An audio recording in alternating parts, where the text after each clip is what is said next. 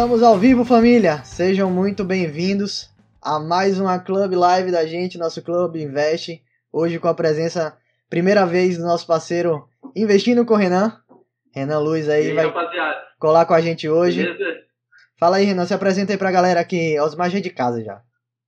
E aí, Osmar, beleza, Thiago? Muito obrigado aí pelo convite aí, tá, tá podendo bater essa, esse bate-papo aí com vocês aí, falar um pouco sobre fundos imobiliários. É um prazer aí estar conversando com os amigos. É, boa noite aí, Thiago. Prazer, Renan, estar aí com você. É, vamos aprender também aqui, galera. Quem não segue o Investe com o Renan lá no Instagram, segue ele lá. É, o Thiago Sena tá ali, ó, minha família. Nossa, tô tudo virado a câmera, é isso aqui. E vamos aí, falar sobre esse tema que o pessoal tá um pouco receoso, né, Thiago e Renan, com esse tema aí. Vão tributar os dividendos, não vão? O que, que eu faço com meus fundos imobiliários? A gente vai falar um pouco sobre isso aqui, para deixar um pouco mais claro, tentar esclarecer. E se você tiver alguma dúvida também, manda aí no chat, a gente vai respondendo aí durante a nossa live aqui do Clube Invest. Exatamente, galera.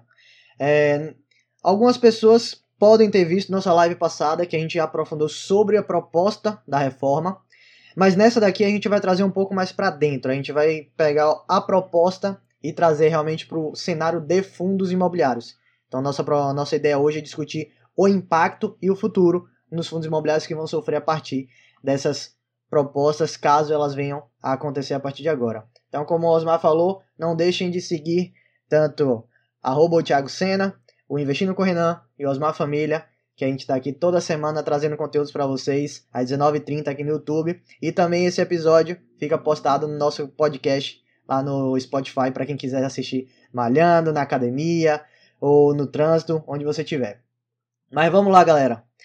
Vamos falar aí sobre a questão da proposta. Quem ainda não viu nada sobre a proposta da reforma tributária, o que é que a gente tem que ficar de olho e preocupado com a questão dos fundos imobiliários?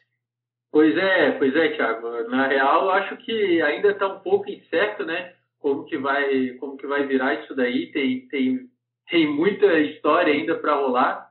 É o que a gente estava falando aí antes de, de entrar ao vivo. É, saiu a notícia e muitas pessoas acabaram correndo dos fundos imobiliários como se eles fossem acabar, né? Como se a festa tivesse acabado. E, na verdade, a gente sabe que isso aí tem muita coisa que pode mudar, né? Pode, pode mudar muita coisa antes de, de ser aprovada aí. Vamos ver o que vai acontecer. Eu não sei o Thiago Renan aí, mas uma coisa que eu reparo sempre que é, as notícias acabam influenciando muito os investidores, principalmente quem está iniciando. Eu estava reparando, por exemplo, semana passada, a, a JSL anunciou ali uma possível fusão com a Tegma, e aí no outro dia as ações da empresa subiram quase 7%. E Cara, a Tegma subiu 13%. Foi. É só, é só a proposta, é só um anúncio, uma notícia ali que pode vir a acontecer. Mas muitos investidores acabam é, se deixando influenciar por notícias. E aí, como no caso dos fundos imobiliários, já vem caindo um pouco por causa da alta da Selic, e aí agora, nesse momento, a gente vê os fundos imobiliários sendo mais impactados. Então, eu acho que é um momento de ter calma aí, porque, ó, vou pagar 20% sobre o dividendo, no longo prazo vai ser, vai fazer uma diferença. A gente não está falando que não vai fazer, mas eu focaria no que eu controlo, e eu controlo meu aporte. Eu posso estar aportando cada vez mais, e quanto mais eu aportar, menos esse impacto dessa possível tributação de dividendos vai fazer diferença ali na minha carteira de fundos imobiliários. É, eu acho que esse é o, é o grande ponto aí para a gente discutir. O porquê, por exemplo, eu sou uma pessoa que vou de encontro a toda essa proposta aí que muitos iniciantes no mundo dos investimentos têm de querer acompanhar o mercado. Exatamente pelo que Osmar falou. Quando você começa a querer acompanhar o mercado e acompanhar notícias todos os dias, qualquer mudança vai colocar na tua cabeça uma possível pro, pro, é, possível movimentação sua. Você vai querer se agir, vai querer agir frente àquela mudança. Então, o que aconteceu, por exemplo, com esse caso da JSL e da Tegma. Eu já sou acionista da Simpar há anos. Beleza, eu vi minha ação valorizar. Mas as pessoas começarem a comprar algo que nunca tinha, nunca tinha estudado, porque saiu uma notícia, começa a preocupar. E eu acho que é esse o grande peso que as pessoas têm que começar a se questionar. Essas mudanças de curto prazo, elas geram um impacto de curto prazo? Geram, claro, a gente não vai discutir isso aqui, mas será que realmente é o objetivo? Será que realmente muda os fundamentos? Será que realmente vai gerar um impacto na sua estratégia de longo prazo? Essas são perguntas que a gente tem que começar a se fazer antes de reagir a qualquer notícia que sai por aí. E aí a gente vai discutir um pouco a notícia sobre a tributação nos fundos imobiliários também. Tiago, e sem falar que através de fundos imobiliários você tem acesso a um tipo de imóvel que, como pessoa física, dificilmente você teria. Um imóvel, por exemplo, um, um conjunto ali que é um shopping center, que tem várias lojas, como você, como pessoa física, teria exposição a esse tipo de imóvel que tem um aluguel um pouco mais caro, que tem uma rota, tem um, um fluxo ali de clientes o tempo inteiro. Dificilmente, por exemplo, aqui na minha cidade, logicamente que devido à pandemia eles sofreram com isso, mas dificilmente uma loja no shopping bem movimentada fica desocupada. E aí, enquanto pessoa física, você vai ali, compra um imóvel e ali você tem que lidar com o inquilino, que manter o imóvel organizado. Às vezes o imóvel vai ficar desocupado dois, três meses.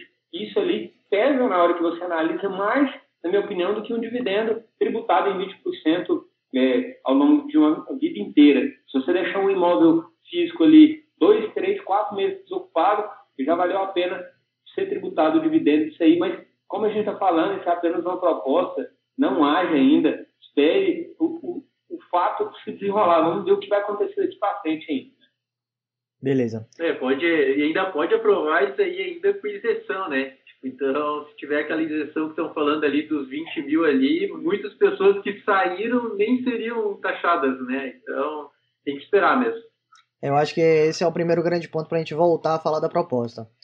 Para quem, de novo, não assistiu a live passada, eu até indico que assista, que a gente discutiu todas as propostas que foram levantadas sobre a reforma tributária, mas no nosso caso específico, o que, é que a gente está falando?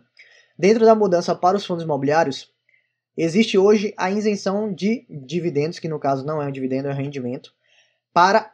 E esse é o grande ponto para a gente falar. No cenário de hoje, não é fundo imobiliário, ele é isento para pessoas físicas que possuem menos de 10% das cotas emitidas de fundos que possuem mais de 50 cotistas recebem o benefício da isenção. Então, por exemplo, gestoras que fazem investimentos em outros fundos. Se você compra, por exemplo, um fundo imobiliário que investe em outras cotas de fundos imobiliários, já tem esse dividendo que você recebe já é, já é tributado. Então vamos lá, vamos sem recomendação de nada, me veio aqui na cabeça o primeiro nome, o Kizu. O Kizu é um fundo que compra cotas de outro fundo imobiliário. Você que recebe rendimentos isentos do Kizu, o rendimento já foi tributado. Então para para pensar nisso. Já foi tributado. Na, no caso da sua vida não vai mudar nada. Ah, vai ser tributado na minha? Ou pode ser que venha, pode ser que sim, mas a gente tem que começar a entender que no processo de tributação já acontece em diversos casos. Qual é o ponto para a gente discutir aqui? Vai mudar alguma coisa na sua estratégia ou não? O que é que vocês acham? É, eu acredito que não muda nada, cara. Eu acho que o pessoal age muito ali é, sem usar a parte lógica, né? E acaba fazendo ali, acaba acontecendo efeito manada, que a gente estava falando. Muitas pessoas acabaram saindo, é, o preço sobre valor patrimonial dos fundos imobiliários estão abaixo de um, é, então, teoricamente, agora a gente está tendo uma promoção dos fundos imobiliários, coisa que não acontecia há bastante tempo, e eu acho que né, lógico que não é nenhuma recomendação de compra, mas esse, quem sabe, seja o melhor momento para a gente estar tá entrando em fundos imobiliários do que, sei lá, ano passado ou, ou há pouco tempo antes ali de sair a, a notícia. Então, no meu ponto de vista, para o longo prazo, isso daí não afeta nada, né? Tiago, a minha estratégia também não muda e a gente estava conversando sobre isso um pouco antes com relação às ações. Quando você tem uma metodologia clara de investir e você sabe por que está aplicando ela, não é por causa de uma, uma notícia dessa, ah, vamos tributar, que você vai alterar a sua estratégia. E outra, não é um fato que altera a metodologia como você investe. Agora, quando a gente deixa a emoção assumir o controle, realmente, a gente vai fazer algo de errado, vai vender um, um, um fundo imobiliário, uma ação no momento que não deveria. E aí, a gente lembra lá de março de 2020, quando houve o Corona Crash lá, quem realmente tinha uma metodologia clara viu aquilo ali como uma oportunidade. E aí fez ótimas aquisições. Enquanto o pessoal que estava mais desesperado, alguns outros ali vendendo, e gente fazendo um bom negócio. E aí a gente, eu lembro, tipo aquela história, é, sempre sai de casa um bobo e um, e um malandro. Aí eles se encontram fazem o negócio todo dia. Na bolsa é assim. O cara está desesperado, está ali vendendo e sempre tem um cara que tem um caixa, que estava preparado, tá fazendo boas aquisições.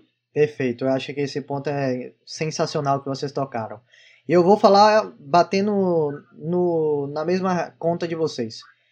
Você tem uma estratégia você tem uma alocação de patrimônio, que é o que a gente chama aqui no asset allocation, adequado ao seu perfil de investidor, dentro das, dos seus objetivos como investidor, se você já tem isso montado, o fato de ser tributado, o fato de reduzir a tributação ou aumentar a tributação, não muda a sua estratégia. O que vai mudar realmente numericamente, vai acontecer o quê? A tua renda líquida que você recebe hoje vai reduzir. Não tem muito para onde correr. Só que aí vem o ponto que o Renan trouxe pra gente, que é o ponto que eu queria trabalhar mais forte hoje, que é exatamente para falar sobre o futuro dos fundos imobiliários. Quando a gente fala, e aí eu vou voltar até um pouco antes da questão da reforma tributária, porque, gente, para quem acompanha o mercado um pouco mais de perto, percebeu que desde o processo da nova curva de alta na taxa de juros, o mercado de fundos imobiliários vem sofrendo.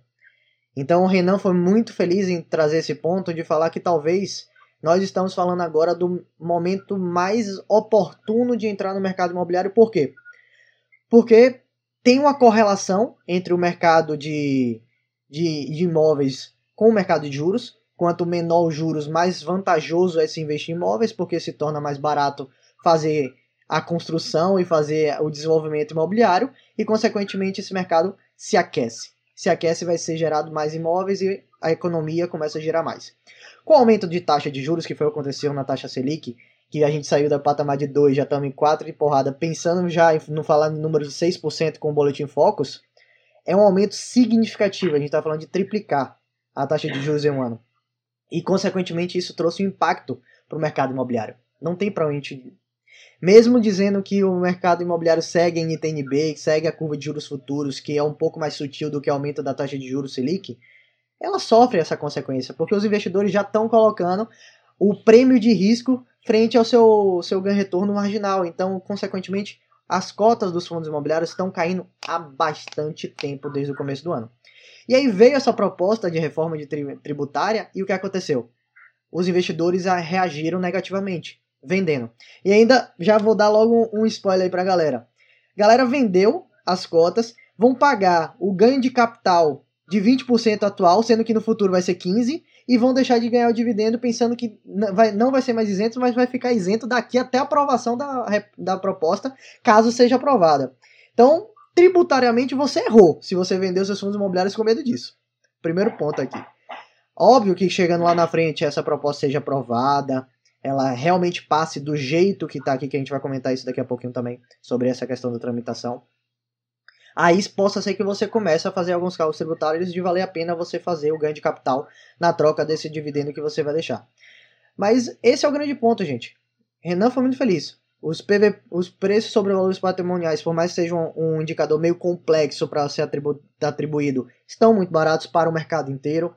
Se você pegar os dividend yields, estão muito mais interessantes hoje. Por quê? Porque o, que, o mercado reagiu ao que vai acontecer, mas os aluguéis de hoje não mudaram. A captação de recursos dos fundos imobiliários através de suas operações não caiu. Então, o dividendo está fixo, enquanto que o preço caiu. Consequentemente, você tem um dividend yield melhor, está sendo mais vantajoso você comprar esse mercado agora. Então, sem recomendação de compra, sem fazer juízo de valor, é importante você considerar essa questão do momento de hoje reagindo a um futuro. Claro que o investidor pensa no futuro. E você quer tomar a decisão hoje para ter uma vantagem lá na frente. Mas será que realmente você está fazendo a melhor decisão hoje, perdendo isso? Esse é, é o grande ponto. O que, é que vocês acham dessa, dessa conversa aí?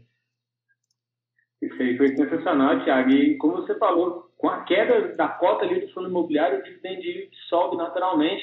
Mandar uma boa noite aqui primeiro para o Fábio Lima, que está aí, a Nanda Rodrigues chegando. E é algo que, tipo, as pessoas não fazem essas contas, Thiago. Eu fico impressionado. A gente, quando inicia realmente no mercado de investimentos, é, é o básico que você tem que saber da matemática, não precisa de algo tão avançado, para você não tomar uma decisão precipitada e abrir mão disso ali, é, de tributar o dividendo e aí você vai pagar o imposto sobre o ganho de capital. E você falou da valorização da, da alteração na curva de juros aí. A gente viu que quando a taxa Selic caiu nos últimos anos, os fundos, os fundos imobiliários deram uma alta significativa, explodiram. E aí, a galera que ganhou dinheiro lá atrás pagou agora sobre um ganho de capital alto e abriu mão de pagar menos. Então, não faz o menor sentido, mas eu acho que é importante o pessoal olhar esse ponto. E a gente está aqui justamente para trazer alguns insights para clarear o pessoal que está aí assistindo a live, né, Renan? É isso aí. Não, na verdade, até um ponto interessante falar é que a taxa ali Selic a 2%, eu acho que é uma coisa que, quem sabe, a gente nunca mais vai ver na, na vida, porque eu acho que vai ser difícil. Então, que nem o Thiago falou, que tem, tem já estudos para ela chegar a 6%, e eu vi algo também que ano que vem provavelmente ela vai bater 7%, né? Então, quando a taxa Selic caiu, muitas pessoas acabaram vindo ali para renda variável, investindo em fundos imobiliários, que eu considero que seja a porta de entrada de quem vem da renda fixa para variável, né?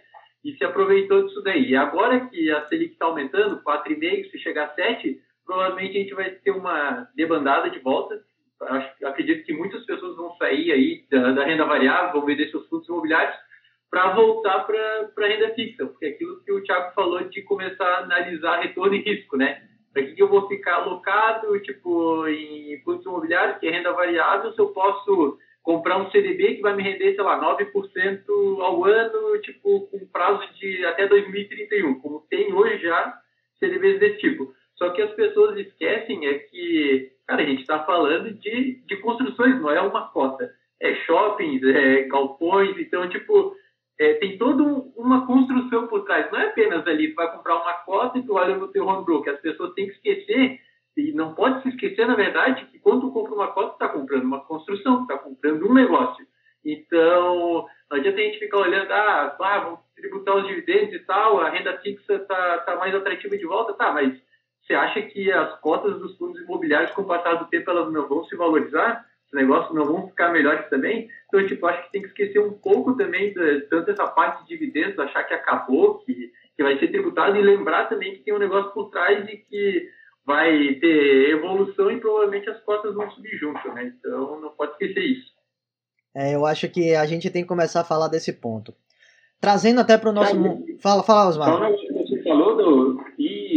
É, os fundos imobiliários têm os contratos de aluguéis ali, como você falou, e eles são corrigidos aí é, há três, quatro, cinco anos. Então, além de você ter um aluguel é, garantido ali em tese pelo contrato, você ainda tem a revisão desse contrato em cima de IPCA, IPM, algum índice, e o pessoal abrindo mão disso por causa dessa notícia que saiu ali, é algo que realmente a gente tem que repensar isso aí. Agora vamos falar da, da economia real, gente. Vamos, porque eu acho que maior, a maior dificuldade do investidor iniciante de começar a entender o que realmente está acontecendo no mercado de financeiro, de certa forma, é que considera que aquilo ali é uma coisa muito à parte, longe do seu dia a dia. Vamos trazer para a vida normal. Eu sou uma pessoa comum. Eu tenho um dinheiro guardado e eu decido investir no mercado imobiliário. O que é que eu vou fazer? Eu vou procurar um imóvel para que eu faça, eu, eu adquira esse imóvel. Então, eu achei um imóvel interessante, bem localizado, que parece ser bom. Eu vou lá e compro esse imóvel e ele se torna um bem meu. Só que eu não quero aquele imóvel para morar, eu quero como um investimento. Eu quero botar ele para ser alugado. Beleza, eu coloco lá, contrato uma corretor, um, um corretor de imóveis ou uma, uma, agência. Ela vai achar algum inquilino e vai colocar lá para mim, vai fazer o contrato de aluguel e pronto. Essa é a vida normal. Todo mundo sabe que isso acontece, de certa forma, quando você entra no mercado imobiliário como investidor. Só que aí, o que é que vai acontecer na tua vida hoje se você fizer isso com imóveis? Primeiro, você vai ter que fazer a gestão de, desse contrato e desse risco, porque esse inquilino pode sair a qualquer momento. Ele pode deixar de pagar o aluguel porque foi demitido, ou porque teve um problema familiar, ou porque é, bateu o carro, não sei, ele pode ter problemas financeiros e não te pagar. Outro ponto, você já paga imposto de renda. Esse aluguel ele não é isento para você. E outro ponto, esse imóvel, você vai ter um único imóvel alugado para uma única pessoa. Qual é a consequência disso? O seu risco como investidor é altíssimo. Porque se aquele inquilino sair do seu imóvel, você vai ficar com o imóvel vazio, responsável por todos os custos, condomínio, IPV, IPTU, é, cartório, manutenção do imóvel, é, é, chamar a faxineira, tirar poeira, trocar os equipamentos. Você vai ser responsável por todos os custos sem receita. Então aquilo se torna quase um passivo na sua conta. E aí a gente tem que começar a pensar qual é a comparação. Porque a gente entra no mercado financeiro e começa a falar: é bom investir em imóveis, é bom investir em fundo imobiliário, vai ser bem legal. Aí vem a notícia de ser tributado ele deixa de ser bom. Só que se você voltar para qual é a sua segunda opção, você vai estar investindo em imóveis piores do que os dos fundos imobiliários, porque os fundos imobiliários são os imóveis de high grade, são os melhores imóveis de certa forma que tem no Brasil. Você não tem como comprar um galpão lojista de 150 milhões de reais hoje para investir de aluguel, ou o shopping center, que eu não sei nem qual é o valor de shopping center. Você não pode fazer isso com pessoa física. Você tem que fazer a gestão. No caso do fundo imobiliário, você não tem que se preocupar com nada. Problema jurídico, administrativo, de manutenção, de conserto. Você não se preocupa com nada. É tudo terceirizado, já está tudo embutido. E você tinha uma grande vantagem que era não pagar imposto. Ah, agora você vai pagar. Beleza. Mas você vai pagar de qualquer jeito se for para o mercado imobiliário. Esse é o grande ponto, galera. O porquê não muda na nossa estratégia como investidor? Porque não tem outra opção. A ferramenta te dava isenção, isso era muito bom. Se não, tiver, se não te der mais, você não tem onde achar outra isenção. Ela não vai se tornar pior. Ela vai continuar sendo a melhor opção de certa forma, mesmo com a tributação. Esse é o grande ponto para a gente discutir aqui. É, vai sair mais barato do, vai sair, vai sair mais barato do que o cara ter, tipo, sei lá, um apartamento para alugar ou ter uma casa, né? Tipo, porque o que tu paga de imposto para ter um imóvel físico aí é, é, muito, né? E sem contar também que outro ponto que eu acho que o Thiago não, não levantou é a liquidez, né? Porque, cara, tem um, tem um amigo meu aqui no, no litoral catarinense que ele tem um apartamento que está avaliado em um milhão e meio. E ele está tentando vender isso, cara, antes da pandemia, antes do começo. E não vende, mano. Entendeu? Então, tipo assim, ó, se ele tivesse um milhão e meio investido hoje em cota de fundos imobiliários, ele estaria, ter, ele, ele estaria tendo um retorno maior com os dividendos do que ele tem do, do aluguel, tá? E se hoje ele quisesse vender da forma que ele está querendo vender o apartamento dele, ele venderia sem problema nenhum, porque a liquidez dos fundos imobiliários é muito alta, né? Então, tipo, acho que isso aí é outro ponto a ser levantado também.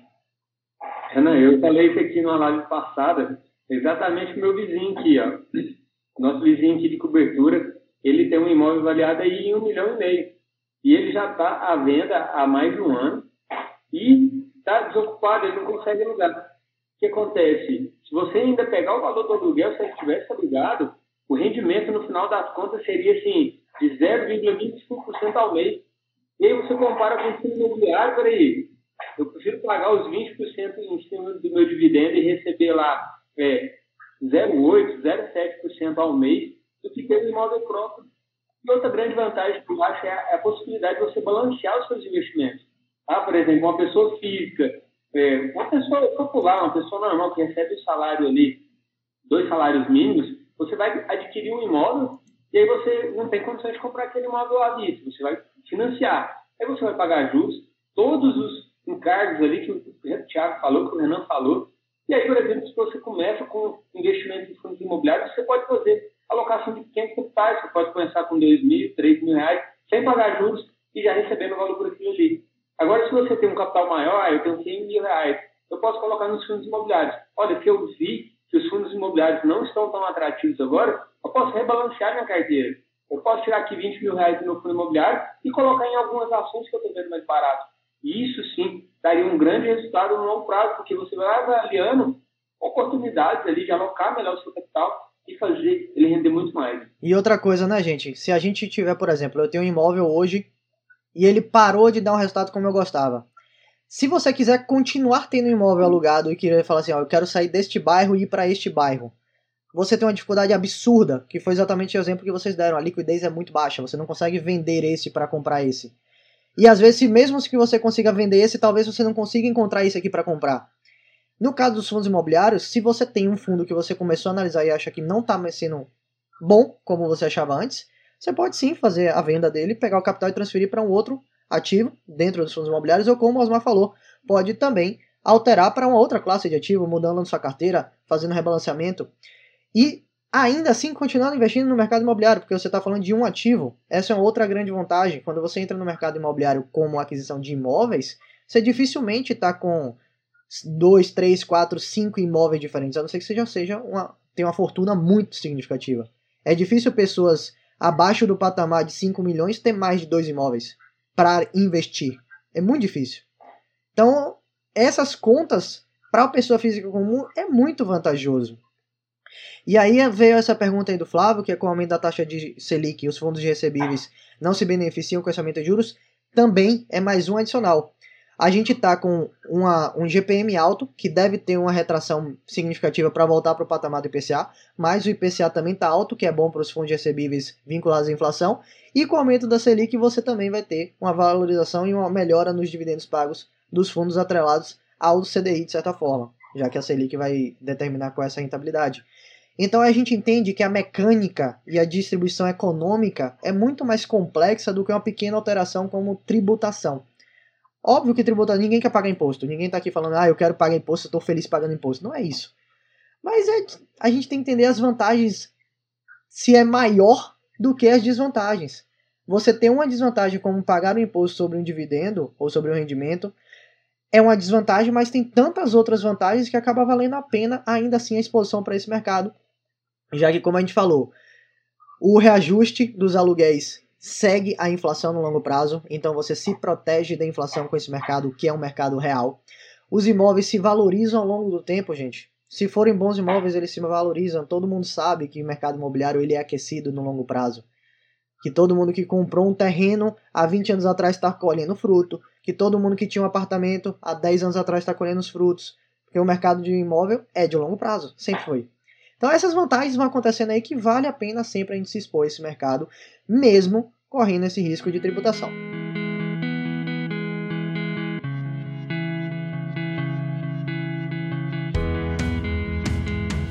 Não, outro ponto também que eu gostaria de falar é que, a, querendo ou não, a gente, tá, a gente ainda está vivendo no, no, momento de pandemia, né?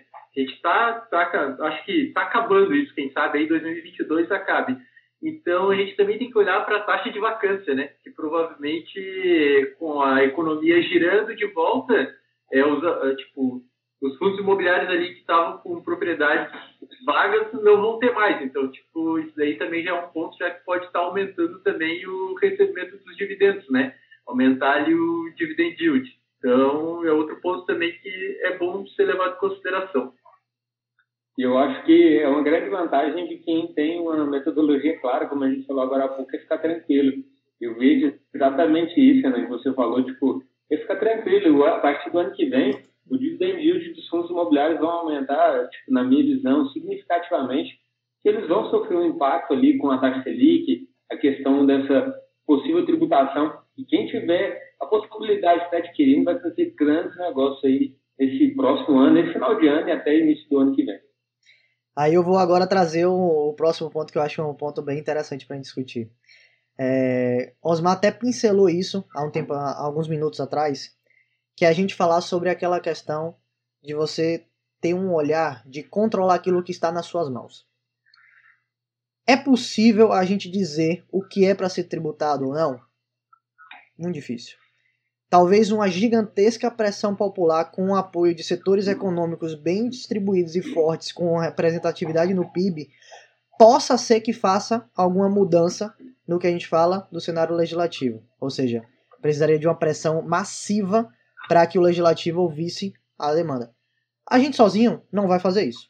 Então, não tem por que você, investidor, hoje, gastar seu tempo e energia focado nisso. Por que eu estou falando essa, essa frase? Porque historicamente o que a gente consegue perceber é que bons ativos, independentes de momento econômico, independente de questões tributárias, independente de opiniões de investidores, independente de qualquer coisa, os bons ativos se valorizam e são bons negócios no longo prazo. Então é muito mais vantajoso para você investidor gastar o seu tempo e energia focando em encontrar bons ativos do que de tomar decisões sobre comprar ou vender qualquer ativo com base no que acontece na economia, na política, na questão tributária, fiscal, legal, geográfica e etc.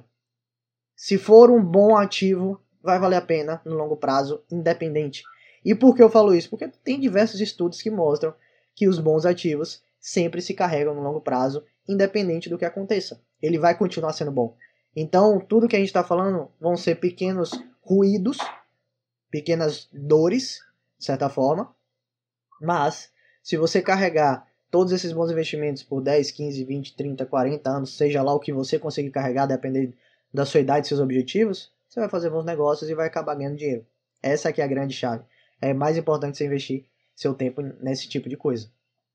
É isso aí, é aquele negócio. Sempre que eu, eu presto ali mentoria ali, que o pessoal sempre fala. Tipo, o pessoal olha muito pro, pro cenário atual e esquece de ampliar o gráfico, né? Amplia o gráfico, tipo, o que foi o Wesley Day. Coloca, tipo, ele em 10 anos no gráfico. Foi um negócio...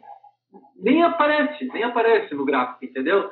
Então, quando a gente amplia o gráfico e olha para o longo prazo, a gente vê que os ruídos, que nem o Thiago falou agora há pouco, eles são insignificantes, né? Então, se tu tiver a estratégia de investir, que porque antes de sair reforma o pessoal falava, ah, fundos imobiliários é para longo prazo. Saiu uma possível taxação, o pessoal começou a vender. Pô, não era para longo prazo, que mudou? tipo, não mudou nada, cara. Osmar, você que gosta de falar disso, toda, toda, eu acho que tem umas quatro lives que a gente falou, né? Eu tava até olhando isso outro dia, aquele gráfico que a gente traz do investindo pro longo prazo, em ações para longo prazo. Eu fui catar naquele gráfico, sabe o que? O crash da bolsa de Nova York em 1929. É difícil você achar o maior crash da história da economia naquele gráfico de longo prazo. E aí a gente está se preocupando com esse tipo de alteração que cai 5, 10%, causado por um viés tributário. Vale a pena? Tiago, igual você falou, acho que uma, uma live também atrás, as pessoas não têm noção é, do poder do juro composto aí no longo prazo, da exponencialidade dos investimentos. E é algo que tipo, não faz parte da nossa realidade, na formação como pessoa, a pessoa cuida do dinheiro. Então, é muito difícil entender isso. Elas acham que ah, qualquer movimento assim realmente vai me impactar. Eu invisto, por exemplo, em cripto, né? tenho uma pequena parcela da minha carteira em cripto. Se a pessoa não estiver preparada, ela vai querer ficar olhando a corretora o tempo inteiro. Deu uma travada aí? Voltou? Foi, voltou. E aí? Eu tenho uma. Tá travando ainda. Ali em criptomoedas e tem uma volatilidade muito alta. Tá travado? Voltou? Tá um pouquinho, tá um pouquinho. Também. E aí? dá, dá, dá aquele tempo, vamos, dá segura um pouquinho. Manda ver. Capital, em criptomoedas. Eu vou dizer, eu tava vendo que a live pelo YouTube no celular. Eu tenho uma pequena parcela do meu capital em cripto. E é um mercado que é altamente volátil. Se você não souber disso, não estiver preparado, você vai querer ficar olhando a corretora o tempo inteiro no celular. Porque varia, é tipo 20%, 30% em questão de semanas. Então, é. tipo assim, você não vai pegar a sua grana toda que você tem e vai colocar no fundo imobiliário. É uma pequena parcela ali, ó, distribuída, é, bem balanceada, acompanhando de pé. Também a gente está falando que ah, tem que comprar e largar de lado. Você tem que acompanhar, porque afinal de contas é o seu dinheiro. Quem toma decisão é quem está aqui na live, é o Flávio, é o, o Fábio Lima, é a Nanda. É você que aperta o botão de compra e de venda, é o seu dinheiro. Não é o meu, não é o do Thiago, não é o do Renan. Então, na hora de tomar a decisão, é você quem está ali. Então, realmente, você tem que acompanhar de pé, saber o que está acontecendo, se interar desses assuntos, mas com foco nesse longo prazo. Eu estava procurando aqui, o Renan, eu não consegui encontrar, Thiago, é, o deputado relator da, da reforma tributária recebeu alguns gestores hoje. Foi. Então, tipo assim, o pessoal já está se movimentando. Então, tipo, não está acontecendo, o pessoal está parado. Eles já estão indo de encontro aos deputados, aos relatores ali, para poder é, discutir, ver o que pode ser feito, o que pode ser alterado, como o pessoal falou aí, de uma possível é, isenção ali até 20 mil, a gente não sabe como é que vai funcionar isso, para poder não impactar, porque eu estava pensando o seguinte, Renan, a gente falou lá na live passada, é, aumentou a faixa de isenção do, do imposto de renda pessoa física.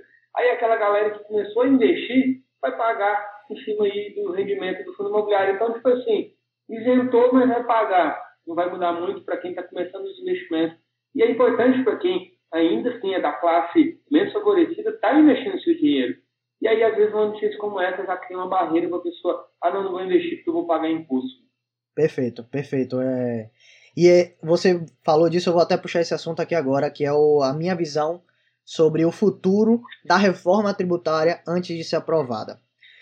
Porque a gente, de novo, a gente discutiu isso na live passada, e eu quero trazer esse fundo porque a gente está falando somente dos fundos imobiliários, então eu quero discutir mais a, a fundo essa questão no cenário dos fundos imobiliários. Qual é o grande ponto chave aqui para a gente discutir? O fundo imobiliário ele tem por caráter e determinação uma obrigação de distribuir 95% dos lucros líquidos semestralmente. E aí, se você está falando que é um fundo que o objetivo é distribuir o resultado, você não gerou riqueza, você não desenvolveu o fundo. Tanto que todo fundo imobiliário para crescer precisa fazer captação através de emissão de novas cotas. Ele não usa o dinheiro que ele ganha para crescer. Ele usa o dinheiro de novos investidores que querem entrar com novos capitais. E aí, quando a gente fala que o objetivo de tributação é tributar o ganho, o que está sendo tributado no caso dos fundos imobiliários não é o ganho, é a distribuição do fluxo de capital. Então, essa grande nuance que está sendo discutida é isso que vai pegar a partir de agora, que foi o que o Osmar falou. Muita gente do setor de construção civil, do setor de gestores de, de fundos imobiliários, eles vão apresentar essas justificativas porque é muito diferente de falar de empresas. O objetivo do fundo imobiliário não é a, o, o lucro efetivamente. O objetivo do fundo imobiliário é fazer aquisições de bons imóveis e distribuir isso para os seus cotistas. É, é se tornar um condomínio de investidores um, pessoas juntas para comprar bons imóveis e receber o aluguel desses imóveis e isso gerar uma, virar uma geração de renda. Não é o lucro como uma empresa. Então, na minha visão, o que vai acontecer é que a proposta foi jogar todo o ganho que se tem com fundos de investimento numa mesma base, ações, fundos imobiliários e qualquer coisa, sendo que eles não são iguais. São instrumentos de investimento totalmente diferentes na sua até constituição. Então, mudando isso, as pessoas podem entender, e aí vem a, o que eu quero passar para vocês que estão assistindo a gente, para não se desesperar com essa questão da tributação dos fundos imobiliários, por quê? Porque é bem. É provável que isso nem passe. Quando entenderem esses dois pontos. O que o Osmar falou, de que você vai começar a tributar uma parcela que ganha pouco dinheiro, de certa forma, que está querendo investir porque agora tá ganhando um pouco mais, já que não tem que pagar imposto de renda, aumentou a isenção, por aí vai, tá querendo iniciar, e consequentemente você vai estar tá tributando um instrumento financeiro que não tem ganho de capital interno. O dinheiro entra, o dinheiro sai, o dinheiro entra, o dinheiro sai. É diferente de uma empresa que pode pegar o dinheiro que entrou, comprar mais imóveis, é, contratar mais funcionários, construir mais um galpão, construir mais uma indústria, construir mais loja, vender mais, aumentar, crescer e por aí vai. É totalmente diferente. Então essa é a minha visão sobre o futuro do mercado antes da tributação. E o que eu acredito que haviam. E também, obviamente, a gente sabe que o lobby de construção civil, que é o setor que mais emprega no Brasil, também vai estar tá querendo pensar nesse lado da aquisição. Porque se menos pessoas investem em fundos imobiliários, existe menos dinheiro entrando no setor de construção civil, existe menos geração de dinheiro e de empregos, dinheiro para os empreendedores e emprego para o setor que mais emprega no Brasil. Caraca, aí é. E a gente que lida, eu me lido muito com as construtoras aqui no meu dia a dia como bombeiro, fazendo vistoria e edificações, e a gente sabe que o perfil da pessoa que trabalha na obra é uma pessoa que tem um nível de escolaridade menor. Então, às vezes, isso pode ter um reflexo muito grande numa faixa de população ali que tem um nível de escolaridade menor que depende muito daquele é, subsídio, daquele salário, daquele ganho.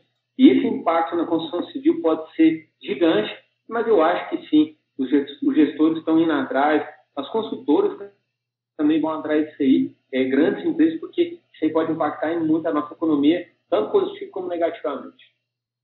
E você, Renan, como é, é que você acha? Pro, provavelmente, se fosse para dar a minha opinião, né, o que eu acho que vai acontecer, eu te digo que não vai passar essa, essa reforma do jeito que foi falado. Eu, eu ainda acho que os fundos imobiliários são 600, muito por parte disso que o Tiago falou, que, querendo ou não, é, é o que faz o Brasil girar hoje, né, é a parte de construção civil. Então, eu não vejo os fundos imobiliários sendo taxados da forma que foi, foi jogada aí na mídia, né? Pode ser que seja taxado alguma coisinha, mas, mas eu acho que ainda acho que não vai ser do jeito que, que falaram, não.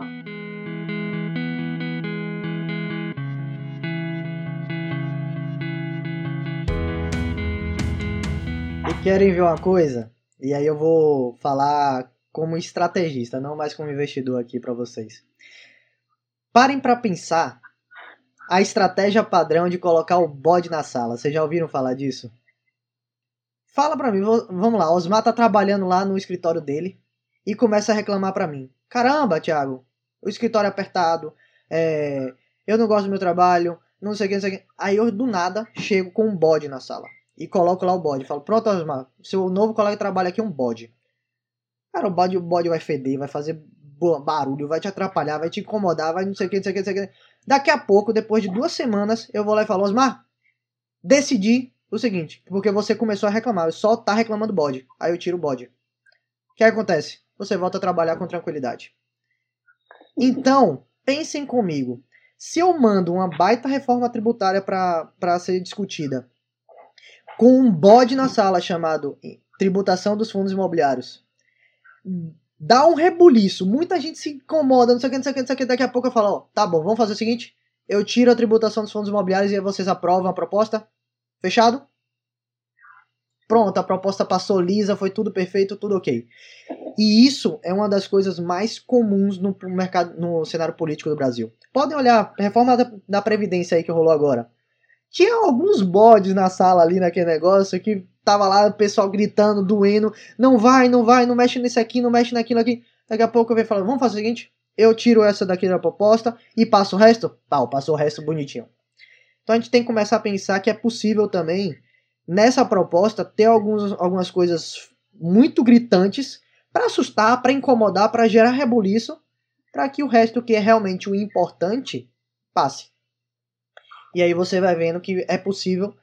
Óbvio que aqui eu estou fazendo minha opinião, eu não estou dizendo que eu sou certo, que é realmente isso, mas é bem possível que essa questão do fundo imobiliário tenha ido como um bode. E aí a gente vai ver nas cenas dos próximos capítulos. E aí por isso que a gente fala, galera, não se precipitem.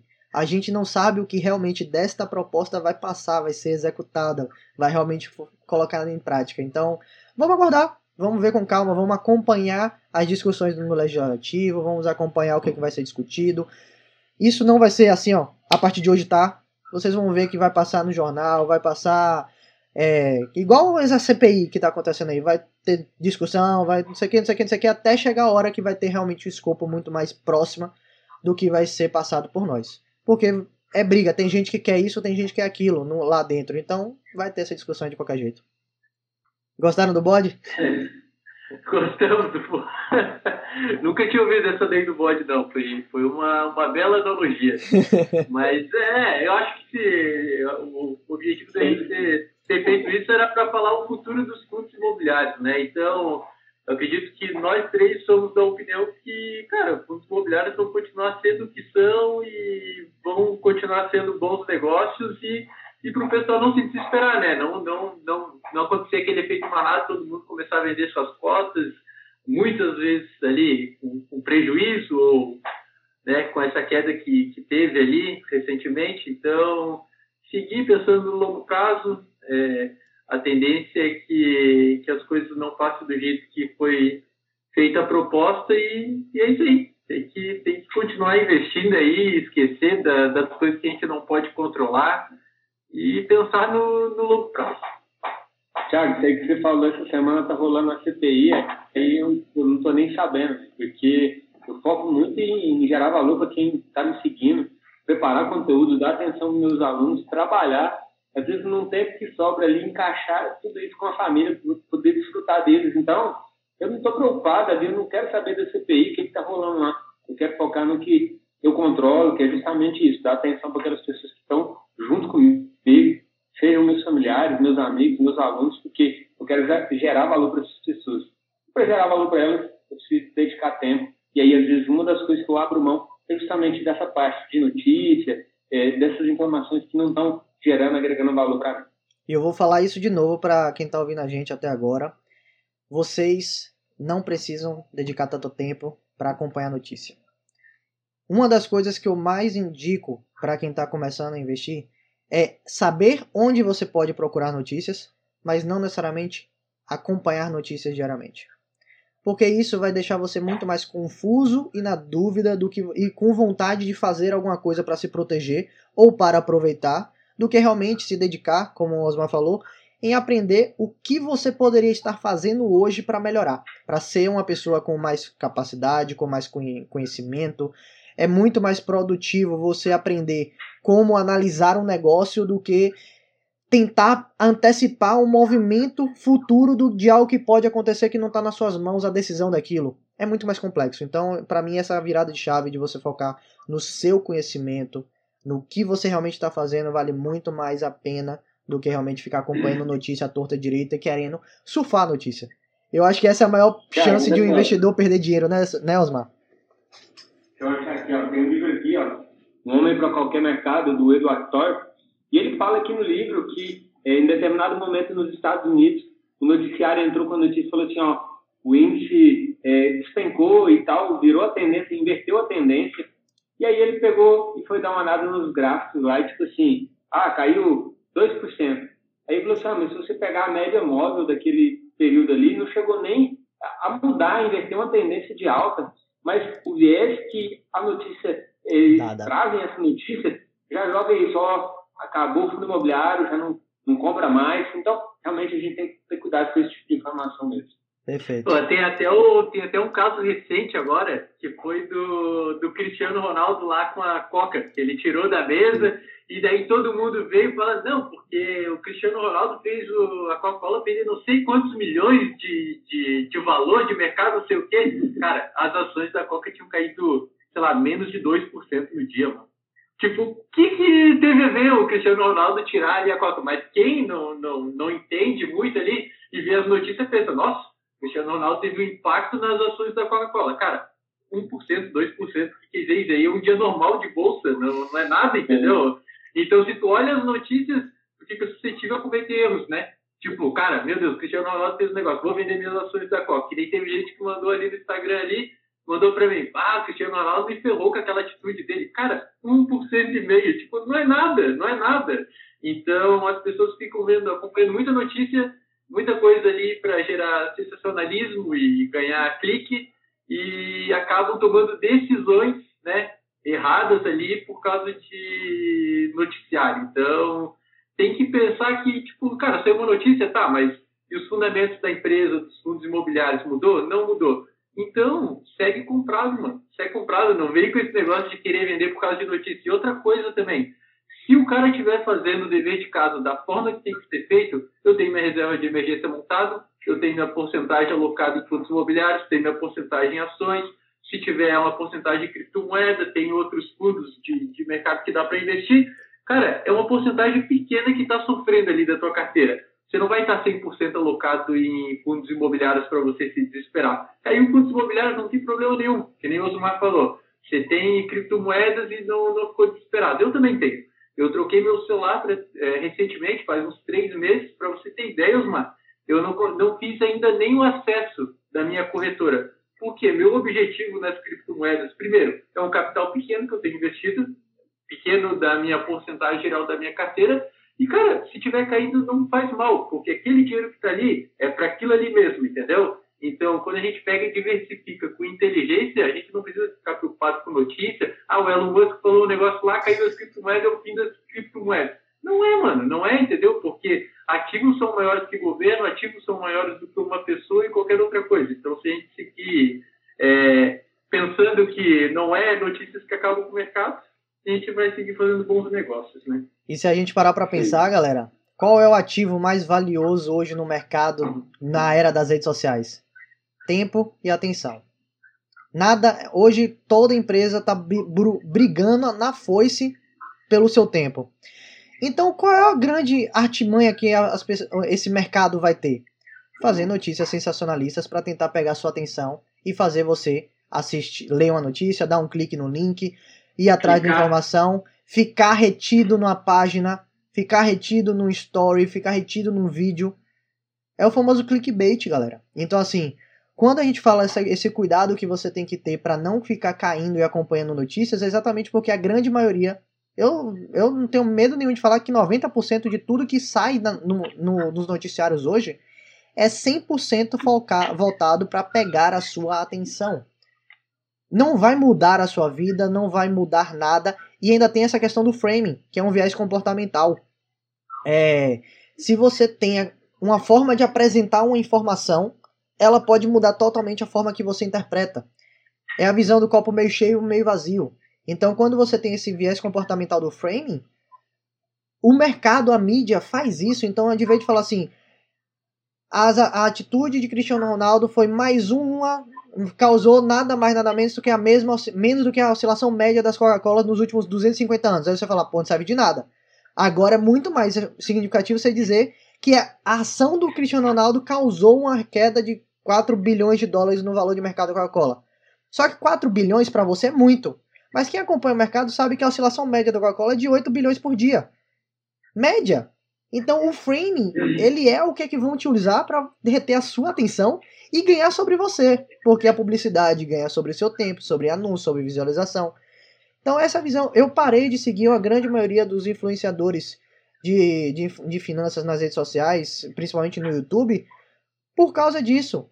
É muito tempo para passar informação que basicamente não vai te ajudar. Só que você pega um canal como o meu, como o de Osmar, como o de Renan, que hoje não ganha um centavo de, de patrocínio, de propaganda, a gente não tem por que ficar enrolando para você. A gente vai falar o que você precisa saber e acabou e pronto. Se a gente faz um vídeo de 20 minutos, é porque a gente precisa passar uma notícia de 20 minutos. Se faz um de 10, é porque a informação é de 10. Agora, o cara que faz um vídeo de 20 minutos falando sobre a taxa de Selic subiu, ele não está querendo fazer você aprender sobre a taxa Selic. Ele está querendo ganhar dinheiro com retenção e patrocínio e advertising e por aí vai, gente. Não tem para onde correr, então vocês têm que ser críticos. Não fiquem lendo esse tanto de notícia desnecessária, não faz, não vai ser bom para vocês. Vai mexer muito mais na tua cabeça, no teu estresse, na sua paz de espírito. Siga a tua vida, trabalhe. Eu, eu falo, eu não acompanho o mercado, eu trabalho com o mercado, eu não acompanho o mercado. Eu acompanho os ativos, eu acompanho os fundamentos, eu estudo, me dedico para ter mais conhecimento e fazer análise. Agora o mercado, não faço ideia. Às vezes eu acompanho porque como eu sigo um bocado de página informando e investe, não sei o que, blá, blá, blá, você acaba sabendo o que aconteceu por osmose, mas eu não acompanho, gente, eu não sei. Se você me perguntar quanto vale uma ação da Vale, eu não sei. Quanto tá o preço de uma Coca-Cola, eu não sei. No dia do meu aporte, talvez eu saiba, porque eu entrei lá e comprei. Mas de resto, não muda nada. É isso aí. Pra mim fechou, Thiago. É isso aí mesmo. É complicado, mas esse negócio de notícia aí. E também tem muito de quem paga mais, né?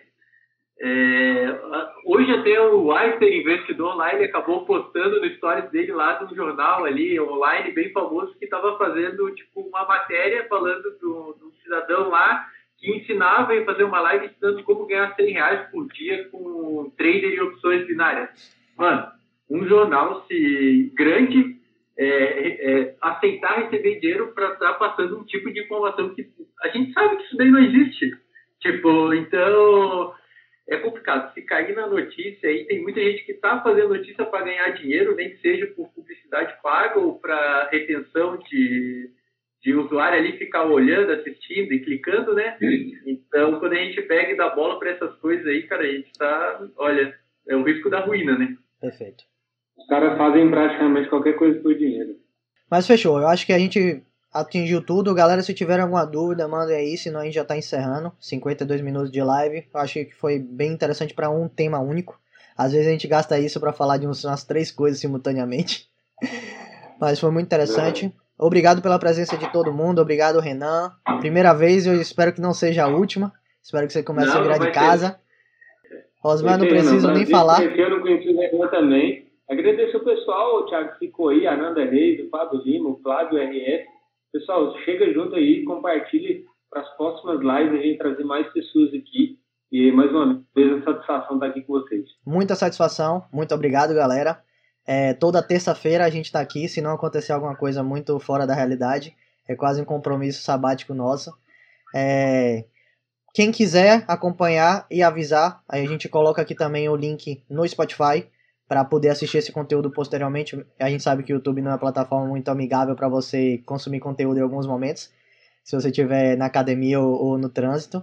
Mas a gente está aqui disponível em todas as nossas redes sociais. Sigam o Renan, sigam o Osmar. Também, se ainda não me segue, siga, segue aqui o Thiago Senna lá no Instagram. Se inscreve aqui no canal que a gente está sempre aqui com vocês. Muito obrigado pela presença de todos e a gente se vê na semana que vem, galera. Boa noite.